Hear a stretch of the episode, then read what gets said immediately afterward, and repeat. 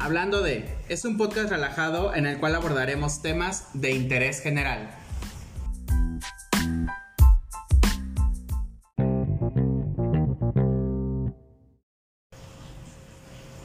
Buenos días, tardes, noches o excelentes madrugadas. Sea cual sea la hora que nos escuches, bienvenido y gracias por acompañarnos. Soy Luis Torres, psicólogo clínico con más de 15 años de experiencia profesional. Y el día de hoy estaremos hablando de regreso a clases presenciales.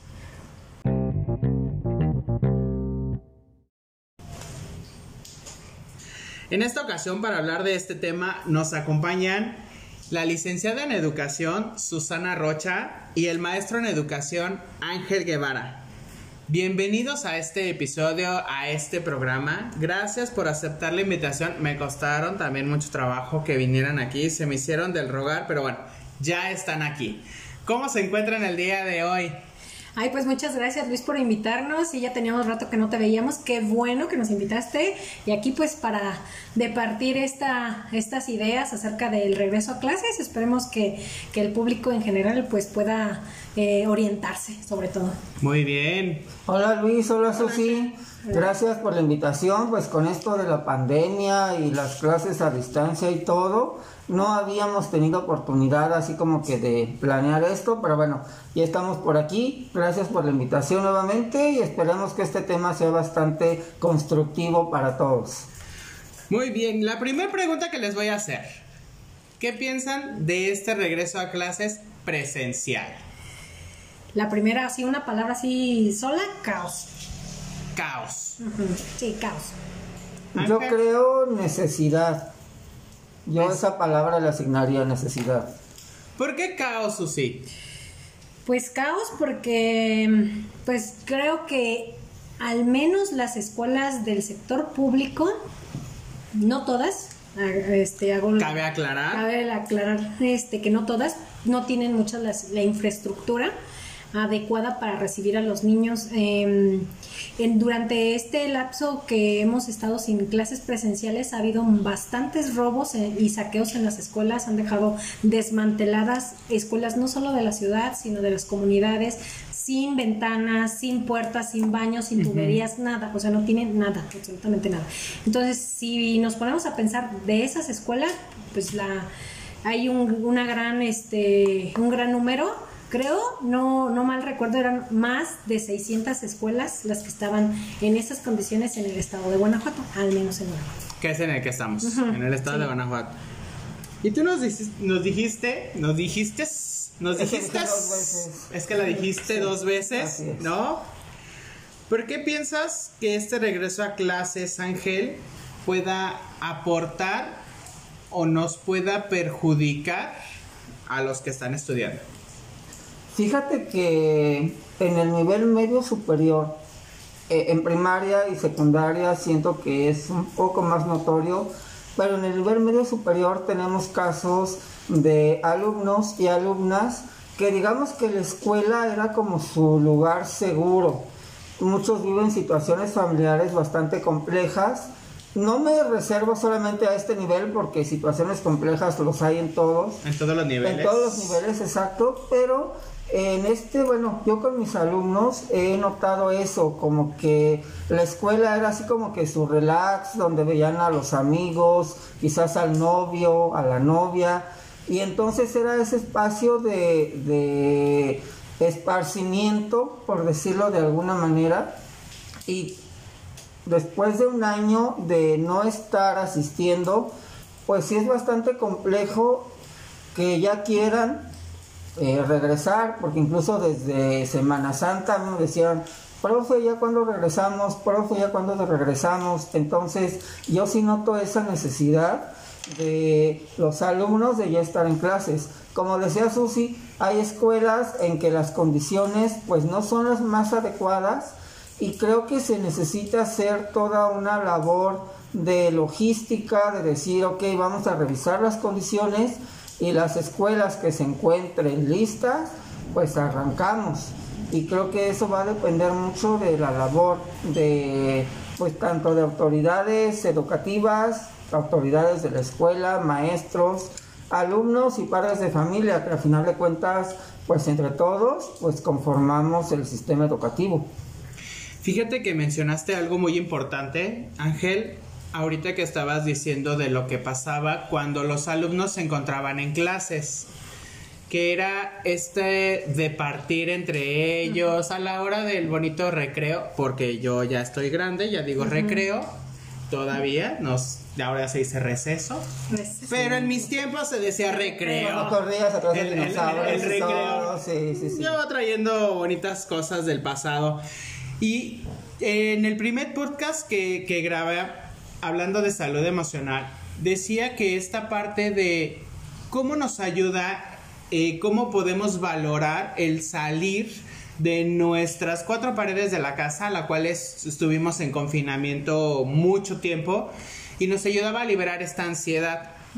Si bien era un espacio para los alumnos donde, aparte de departir, sin darnos cuenta, liberábamos ansiedad, cosa que no sucedió ya con la parte de las clases virtuales, donde volvíamos con las personas que les sucedió en, el home office, en este famoso home office, donde decían, híjole, estoy 24/7 en la misma casa, con la misma persona, con, con todo, entonces ya estoy harto, ya estoy hasta el gorro como tal. Y eso, eso, eso es muy importante, ayudaba a departir. ¿Creen que esta parte vuelva a ser igual como era antes de la pandemia? ¿Cambiará en algo? ¿Seguirá siendo lo mismo? Quiero escucharlos. Pues creo que por lo mientras no, yo creo que van a ser condiciones distintas de socialización entre los alumnos, mientras no se llegue a una estabilidad de, en cuanto a lo que es el COVID y esta este propagación del virus. Yo creo que hasta que no estén bien los medicamentos y las vacunas, al menos un porcentaje más, más grande de la población vacunado va a poder cambiar. ¿Por qué digo que va a ser complicado? Porque al final, al final las indicaciones son que los niños estén a un metro y medio, los adolescentes. Entonces, el hecho de que un niño no puede estar cerca de otro es no te puedo tocar. y al- No te a- puedo pegar. No te puedo, desde el- no te puedo pegar. Ya o con sea, eso. Ya con aburrido, eso, no, o sea, no, que- ya. o sea, ni siquiera puedo. Hasta que regresas eso a la-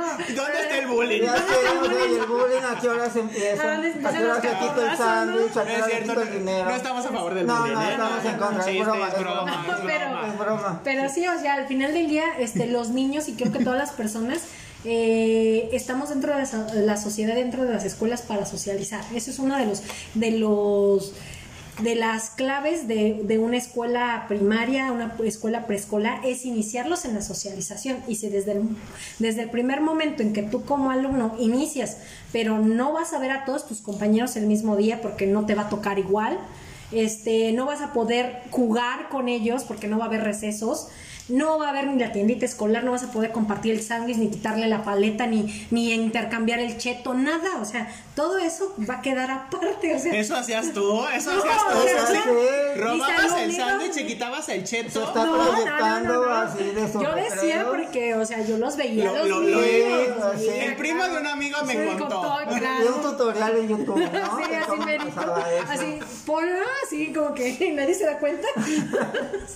Sí, yo estoy de acuerdo con Susi. Salud, pues. Salud. Salud. ¿Estás de acuerdo? Yo estoy de acuerdo con Susi en la parte de que sí va a costar un poco eh, regresar a la socialización como la conocíamos. Mientras los alumnos ya agarran un poquito más de confianza, incluso como maestros, pues no va a ser lo mismo. Antes era el receso y era el espacio que aprovechábamos los maestros para el chismecito, para juntarnos, Para etcétera. Para, para hablar Sí, mal de la sí, verdad. Para eso Claro. estábamos. Y entonces Hacer alianzas con los maestros. Exacto, y ahora ya Eso no vamos a poder libre. No, Bueno, bien de nada, no es. Susi, hoy vienes con todo, ¿eh? yo no sé- es cierto, es yo no sé broma, obviamente, qué escuelas no. trabajes tú, pero bueno. en Bueno, cuando yo que trabajaba en una secundaria había muy buenos maestros que Entonces, dijeron, bueno. Sí, te puedes echar En mi, salón- en mi escuela nomás criticábamos, entonces ya Nomás no va a ser lo mismo porque con la distan a distancia, pues ni modo que le estés gritando a la otra, ¿no? Fíjate que fulanita hizo esto, pues no, es imposible. Con Susana Distancia. distancia. Entonces va a ser un poquito paulatino el regresar a la socialización como la conocíamos. creo que el, el- el tema de la socialización eh, es, es una importancia, Susi, tú lo mencionaste, donde no voy a ver o no voy a saber si le toca a mi mejor amigo, a mi mejor amiga en el mismo grupo, porque las disposiciones de la Secretaría de Educación ya están hechas. Entonces, vamos a hablar un poquito sobre estas disposiciones Ok. que ustedes también ya tuvieron el agrado, ¿no? Beneficio de leerlo. Claro. Lo pueden buscar en la Secretaría de Educación Pública o en la Secretaría de Educación de Guanajuato, en Twitter o en cualquier página oficial. Ahí están para que las puedan descargar y sepan cómo van a trabajar. Partiendo de esto, ¿cómo ven estas disposiciones en una generalidad? Número uno, y ahora entramos en algunas especificidades.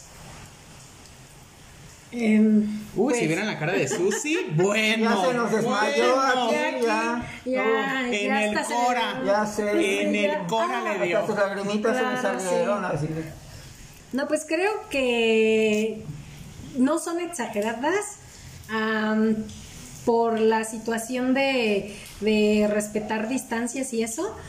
Y este, y lo que tiene que estar eh, como eh, higienizado en cuestión de la escuela, pero creo que a veces estas disposiciones también van a dar al traste o van a impedir que un maestro pueda dar su clase de corrido en el poco tiempo que te van a dejar para dar clases.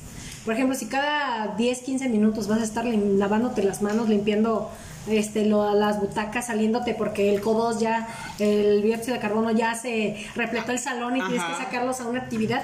Todo esto corta tus temas, corta tu explicación, si estás en el pizarrón, si estás pasando... La dinámica. La dinámica completa. Y entonces otra vez es que hay que recuperar al grupo y para recuperar al grupo puedes tener hasta 10 minutos. Y, y si tomamos en cuenta que vienen de más de un año sin reglas, porque en casa a lo mejor no se las ponen, entonces va- vas a tener un, un grupo totalmente pues que tienes que educar desde cualquier este em, por ejemplo, quiero ir al baño, ¿no? O sea, como que no te salgas así o que no estés cada cinco, educar al, al organismo Sí, a que no, no estás en el baño cada cinco minutos, que por ejemplo hay un eh, dos o tres turnos durante el día para ir al baño, porque tampoco se les permite estar vuelta y vuelta. Este, por ejemplo, simplemente para que no traigan el cubrebocas acá arriba, abajo, como Ajá. resortera, o sea, o, o como, o como pañoleta, como, Como su boina, o- ¿no? O Así ya. guardapapá. Sí, sé. Ángel, ¿cómo ves estas disposiciones en la generalidad, que es lo que estamos ahorita viendo? Fíjate que así en la generalidad, como bien lo mencionas, yo creo que va a ser como todo lo que se trabaja con los docentes.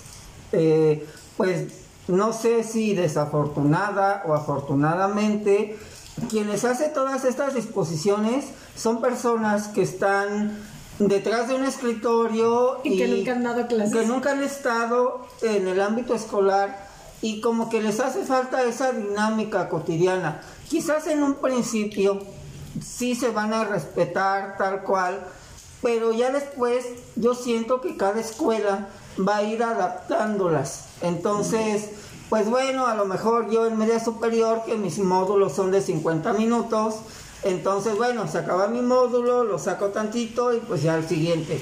En educación básica, que sí es tiempo más corrido, yo siento que sí, a lo mejor sí se van a tener estos recesos, pero ya no va a ser tanto de que, ay, sálganse y desinfectar y todo eso. Yo siento que sobre la marcha también cada escuela va a ir adaptando esas disposiciones de acuerdo a sus necesidades.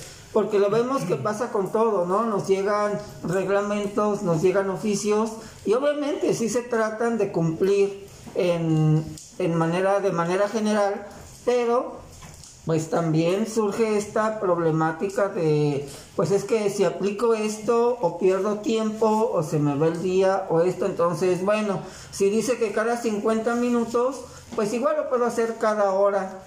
O si noto que ya los alumnos están entretenidos en el tema, pues bueno, me paso de los 50, 60 minutos. Si veo que pues no es tan necesario estar llenándolos de gel, pues bueno, quizás cuando entran al salón y listo, entonces creo que sí, va a ser una adaptación, al igual que la socialización, va a ser paulatino. Igual al principio sí estamos bastante bastante ocupados con las exposiciones, pero después ya vamos a ir relajándolas. En eso considero que estoy de acuerdo. O sea, como todo en lo que arranca cualquier programa, este siempre hay como sus sus bemoles y al final del día pues se van adaptando, adaptando al contexto de, tanto del nivel educativo como de los del grupo, los alumnos, porque habrá grupos muy tranquilos, habrá grupos que son muy hiperactivos o que necesitan estarse moviendo constantemente y tú los tendrás que estar sacando al patio a hacer diferentes actividades para que que puedan estar ahí aprendiendo, ¿no? Entonces, creo que sí coincido mucho contigo en esta cuestión de que habremos que evolucionar en las en las reglas y las disposiciones generales que se den al principio. Y tan es así que, bueno, a mí me, causa risa, que no debería, pero pues es gracioso que dicen, ay, que, la que los niños se deben de lavar las manos no sé cuántas veces al día, pues si la escuela ni siquiera tiene agua, entonces pues ya desde allí estamos mal. Entonces pues iba a ser una labor bastante eh, complicada, laboriosa, pero poco a poco se va a ir normalizando, digamos, entre comillas. Entonces hablamos de una adaptación de estas disposiciones donde algunas van a tener que ir variando, a lo mejor no todas, pues, esta parte de la toma de la temperatura, donde pues, te, matan la neurona, te sacan el líquido de la rodilla con este aparatito, no, no, no, no, no, no, no, no, no, ¿qué es eso? Oye, pues con eso nos borren el recuerdo de Sin Rap Amor, no, ya con eso es suficiente, ya. Después de eso ya. Eso entonces creo que va a ser como algo que ya es algo tan cotidiano y tan frecuente en, en todas las áreas, no solamente en la parte de la escuela. Pero si bien hablaron de algo de las clases y lo que viene mencionado en una disposición que ahora serán 50 minutos por cada hora porque esos otros 10 minutos tendremos que entonces desinfectar butacas para que se orie el salón, para que los chamacos estén así como que tomen aire más fresco, y que no sé qué, ¿no? Pero creo que bien lo mencionaste, Susi, donde decías, bueno, si ya tengo la atención del, del grupo, volverla a retomar, porque esto va a ser un distractor para ellos. Y también lo decía Ángel, las personas que hacen estas disposiciones, pues en su cabeza, al final de cuentas es perfecto. Sí, realizan todo el proceso ya, y todos son iguales. Una utopía. Y esto y aparte los tratan como si fueran, los niños fueran adultos, o sea, como si fueran a seguir puntualmente cada una de todas las reglas que se tienen. Y sabemos que eh, las reglas y este seguimiento de reglas se van construyendo con el paso de tiempo, o sea, te llegan pues sin seguimiento y, de y aunado a que este, también mencionaron que en casa no se sigue esta dinámica que en la escuela. Si antes de esto de la pandemia que, no existía, no se seguía el de, mire señora, tiene que hacer esto, tiene que trabajar esto con el niño, no había le doy esta recomendación. No había, no había ello, ¿sabe? No, no, es que no hay ni siquiera estructura. O sea, por ejemplo, yo de mis alumnos, hay veces que me doy cuenta que los niños se duermen a las 2 de la mañana. ¿Por qué? Porque estaban viendo la televisión o una película. Y como al otro día. La Netflix. Ajá, la clase, por ejemplo, supongamos, la, la tengo a las 11 de la mañana. Porque hay que repartirnos también los maestros de una misma escuela los horarios. Porque a lo mejor en casa nada más tienen un celular, pero el hermanito está en quinto, luego tiene otro en tercero, yo tengo en primero. Entonces tenemos que repartirnos los horarios. Entonces, supongamos el niño se durmió a las 2 de la mañana, ¿qué va a querer levantarse a las 6 en la, vida? O sea, y todo este desfase lleva más de un año, el sueño, la, la estructura, las reglas, por ejemplo, simplemente para ponerte el uniforme.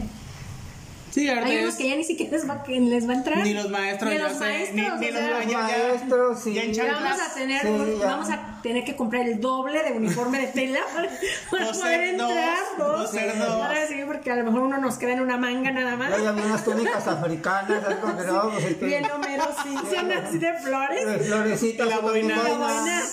Así con gran no, suavizante. con una sábana envuelto y ya listo. Más barato. Un mecate tipo franciscano y ya. Muy griega la cuestión. Entonces es adaptar estas nuevas disposiciones dependiendo de cómo vaya viéndose la dinámica en cada escuela. Estamos hablando de esto porque, bueno, tú Susi que trabajas en la parte de primaria y tú Ángel que trabajas en la parte de media superior, ¿no? son diferentes. Uno estamos hablando de que están en un desarrollo, en un crecimiento, en una generalidad de, ellos como, como personas. Y acá en la parte de media superior ya están un poquito más enfocados porque ya están como más grandes, ya, Ya son más... preparándolos para la vida adulta, como Más- por decirse, como que ya enfocándolos un poquito más hacia el trabajo, hacia cosas así. Puede que te ayude un poquito más a recuperar el grupo, pero aún así están, si son de primero de, de prepa, este, Traen vienen con- con la con el chip con de secundaria, en lo sí. que los angoloteas ahí para esta partida, a excepción de los de sexto, que a lo mejor, no, no todos, no generalizo, pero pues ya muchos Ya van más como más, más centradones en decir, bueno, ya voy a la carrera, ya estoy viendo un poquito más mi futuro y esta parte. Estábamos hablando de limpiar. ¿Qué va a pasar con eso, muchachos? A ver, vámonos rudos y tupidos. Aquí recuerden que no estamos a favor de ningún partido político, no vamos a hablar de ningún partido político, Ay, no lo bonito. apoyamos. No, claro que no. Claro que Yo no venía listo para el pleito. sino desde la perspectiva profesional de cómo lo pueden ver ustedes. ¿Qué va a pasar con esta parte de, o qué tan factible es, ahora sí vamos a hacer una especificidad, de limpiar o desinfectar el salón de clases cada 50 minutos, las butacas, esto que estábamos hablando hace un momento, donde ponte el gel, ponte esto. ¿Lo creen que sea funcional? ¿Va a ser o no algo que vaya a ayudar a esta parte? Pues yo creo que no va a ser tan funcional. Habrá que enseñar a los niños, yo creo que por primera de cuentas, a limpiar su propio espacio. Porque aunque las disposiciones está que hay un comité de salud de limpieza eh, llevado por los padres de familia y eh, encargados también apoyados por los intendentes de cada escuela, Ajá. creo que también sería importante enseñar a los niños a limpiar su espacio, ¿no? A, a cuidar su espacio. Porque, en- o sea, si, si tú te pones a pensar, los padres de familia no, no van a poder estar todo el día ahí limpiando. Entonces, eh, te- pues sería como un poco no factible el, el realizar estos cortes de limpieza cada hora. Entonces yo creo que más que nada tendremos que enseñar a los alumnos a limpiar su espacio, no, no sé, con un trapito, este, un, un, eh, un líquido desinfectante y ellos mismos este, lo, lo limpiaran y, y se lavaran las manos, o sea, pues llevarte a todo el grupo, pues de, órale a todos a lavarnos las manos, este, pues al final del día vamos a estar como 10 o 15, si te puedes llevar a un grupo, haces dos filas, dos lavabos y órale, a lavarnos, ¿no? Como generar un, como generar un nuevo hábito cuando es como de lávate las manos antes y después de ir al baño, lávate los dientes, etcétera. Que sea esta parte, ¿a eso te estás refiriendo? Sí. Yo creo que esto es como un parteaguas porque a veces este en la sociedad también no es muy común que la mayoría de las personas esté lavando las manos. Por lo general, simplemente los que venden en la calle, o sea, tú ves y así agarran dinero, se agarran la cara. Ahí está el sabor, Susi, ahí está el sabor, por no eso tienen éxito. hombre. Ahí está el éxito, es como el taquero. la salecita. Ay, hombre. Si no hay coladera, no hay tacos. Si ves taco, si no hay perro, pues no, pues no, es taco bueno. No, no, pues no. Pero en, en sí, en general, es como, pues sí, modificar eh, hábitos de, de limpieza en todos. Y creo que va a costar trabajo, pero que también creo que no será imposible.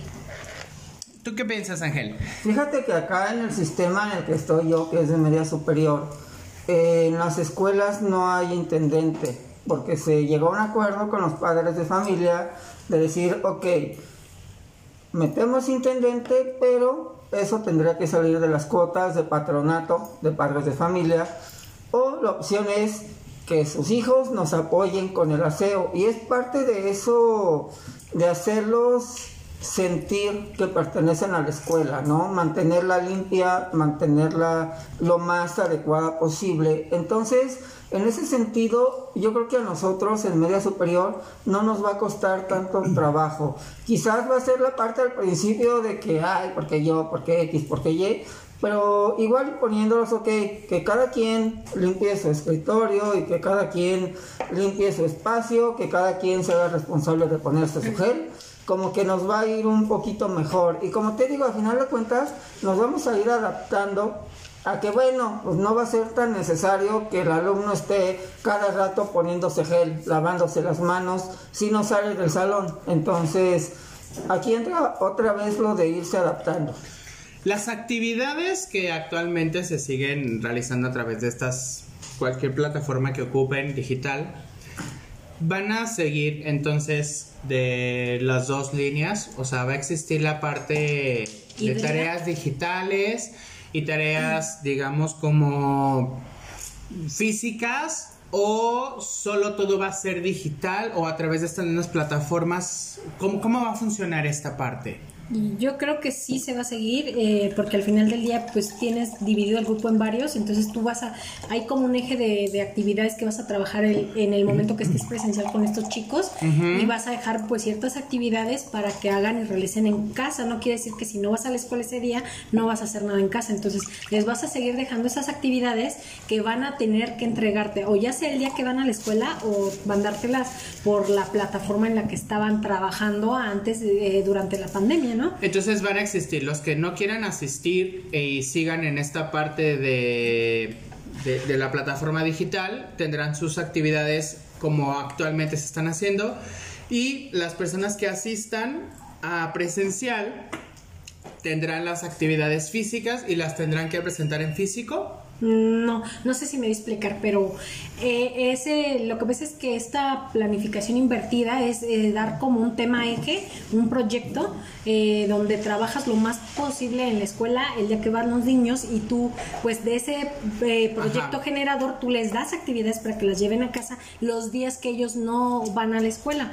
No quiere decir que eh, les des opción a ir o no ir, que habrá padres de familia que decidan al final del día porque no se les va a obligar. Yo yo al menos ahorita no sé, no, no han dicho nada que se les obligue a que los a lleven a sus hijos. Lo que estaban comentando era que iban a hacer firmar a los padres de familia una carta compromiso en donde deslindaban me A la parece, institución. a la institución y a la SEP de algún problema que se diera. Entonces, habrá personas que sí digan, no, pues sí, llévense a mi niño a la escuela, allá que trabaje, Ajá. y habrá gente que diga, ¿sabe qué maestra? Yo no lo llevo. Entonces, yo creo que ahí vamos a tener que adaptar otras actividades para los niños que se quedan o adolescentes que se quedan en casa, ¿no?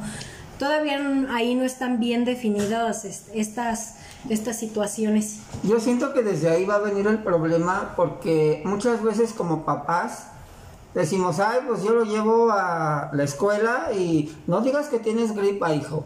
No digas que tienes piojo, hijo. Entonces, a la hora que se les hace firmar una carta responsiva Claro. que diga, pues si su niño viene contagiado, pues usted lo lleva. Entonces desde ahí va a ser una fuente de... Un porque- problema. Un problema porque incluso ya está, o sea, ¿y por qué voy a firmar? ¿Y por qué esto, si aquello, y esto sí, y esto no? Entonces, desde ahí, como que ya va a tener que venir esa adaptación. Primero, el convencimiento a los papás de que, pues si no hay carta responsiva, no entra su hijo a la escuela.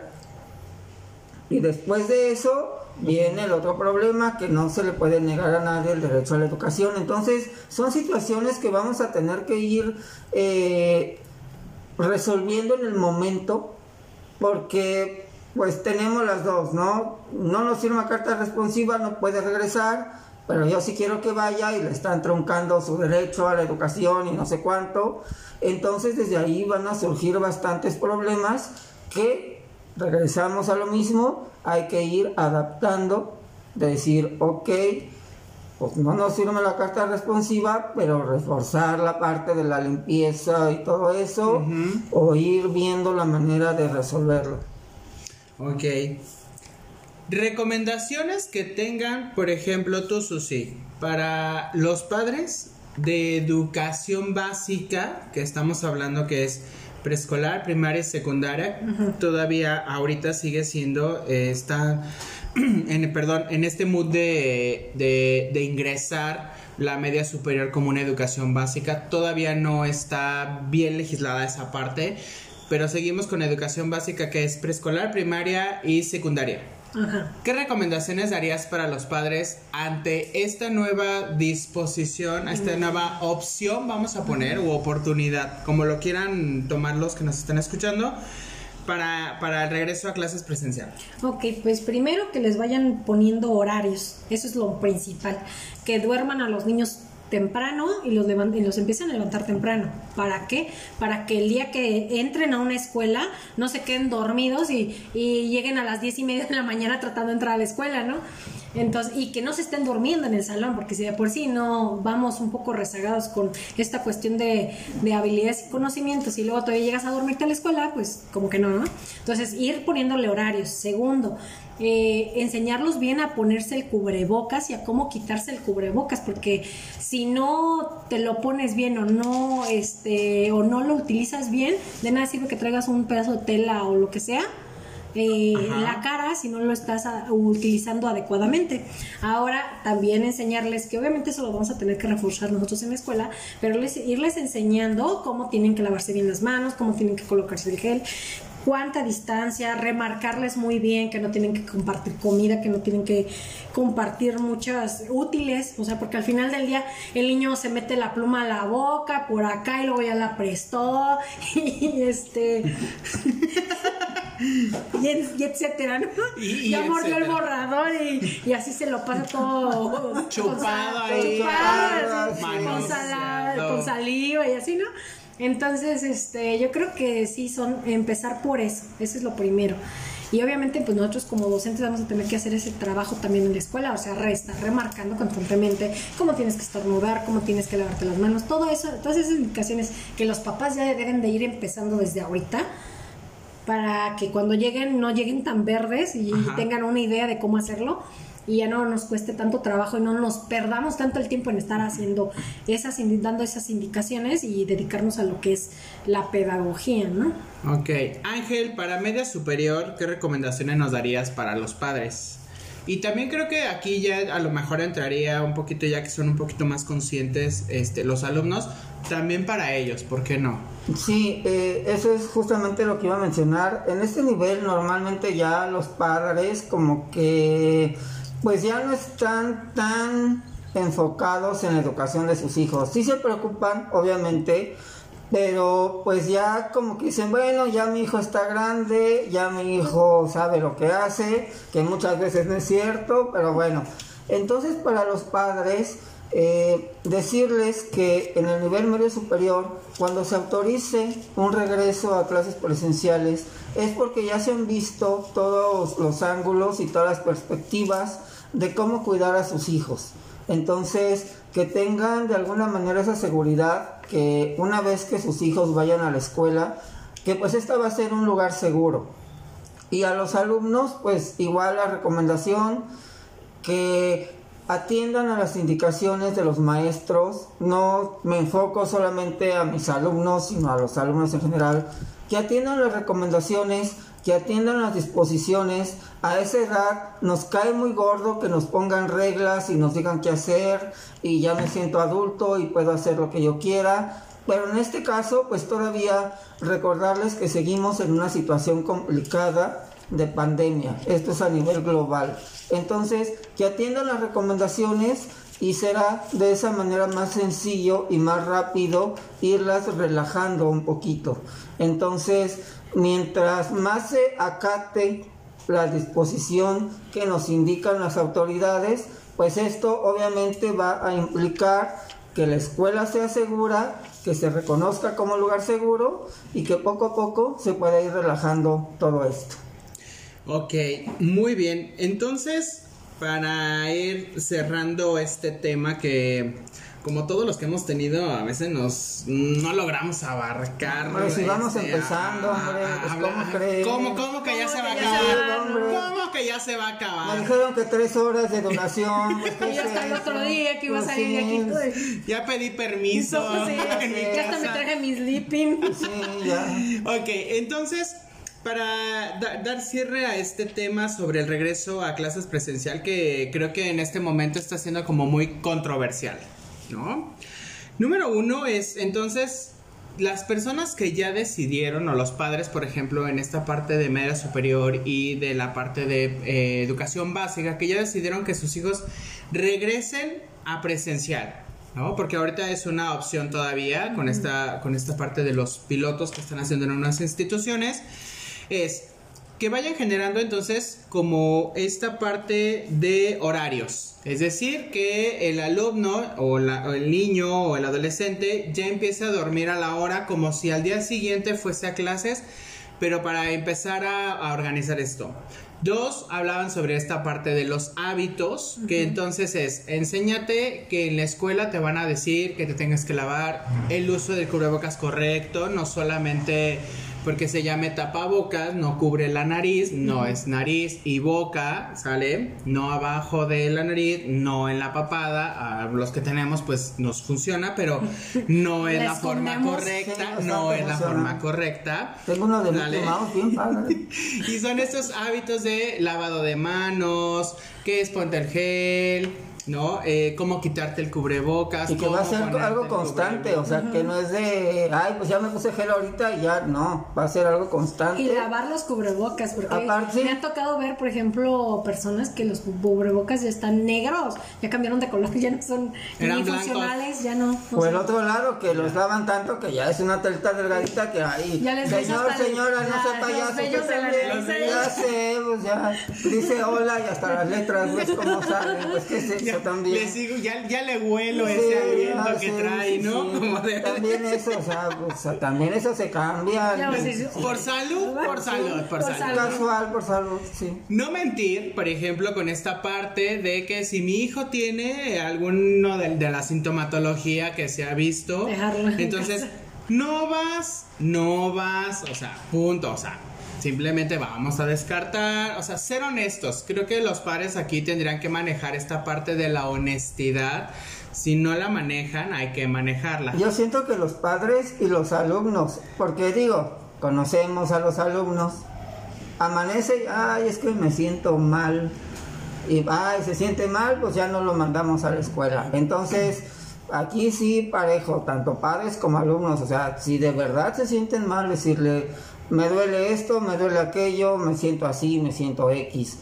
Y si es nomás por ir a la escuela, pues que digan, ay mamá, no tengo ganas de ir a la escuela y pues que ellos decidan. Porque otra también dicen que si hay algún contagiado en una escuela se suspenden las actividades por 15 días. Y para todos. Entonces, sí es como Sí, de nada, de nada sirve esta parte que es el generar otra vez como esta, como le llaman, esta nueva normalidad, que es lo que queremos, o sea, pero pues ya no. Ir avanzando. eh, ir avanzando poco a poco ante esta pandemia que estamos. En verdad les agradezco muchísimo el que hayan Muchas podido venir gracias. aquí, el que hayamos podido tener esta charla, que podamos seguir informando, guiando, este, dando estas sugerencias de estos temas que nos, nos han estado este, pidiendo muchísimo a través de las redes sociales. ¿Sale? Y les recuerdo que las redes sociales de un servidor es el Facebook es Salud Emocional, en Instagram es salud.emocional.celaya, en Twitter como arroba salud emocional 15, en Telegram salud emocional, en Spotify como hablando de, en YouTube el canal de hablando de, en TikTok como podcast.hablando de y el correo electrónico salud arroba gmail. También les voy a dejar los contactos de estos dos excelentes profesionistas en verdad. ¿Sale? El de eh, la licenciada en educación de Susana Rocha, pues su Facebook, ahí la pueden encontrar para cualquier duda, cualquier comentario. Es Susi Rocha, Susi es con Y. Y para el maestro Ángel Guevara, como en su Facebook es ángel.maya Guevara, así los pueden encontrar. Cualquier duda, cualquier comentario, saben que les pueden ahí comunicar. Quiero agradecer a todas las personas que nos escuchan, que están en Ecuador, en Estados Unidos, Canadá y Alemania. Y por supuesto a las personas de México que nos escuchan. Recuerda que cada lunes subimos un episodio nuevo en Spotify y en YouTube. Si tienen alguna duda, comentario, felicitación, agradecimiento patrocinio, ojo, patrocinio, patrocinio, patrocinio. Ah, con gusto lo pueden hacer a través de los contactos. Se los voy a dejar en la cajita de descripción, tanto de Spotify como de YouTube. Les reitero el agradecimiento por la asistencia a este programa y que hayan podido vertir su conocimiento, su punto de vista y perspectiva desde una manera profesional. Gracias por escucharnos y nos vemos en el siguiente programa.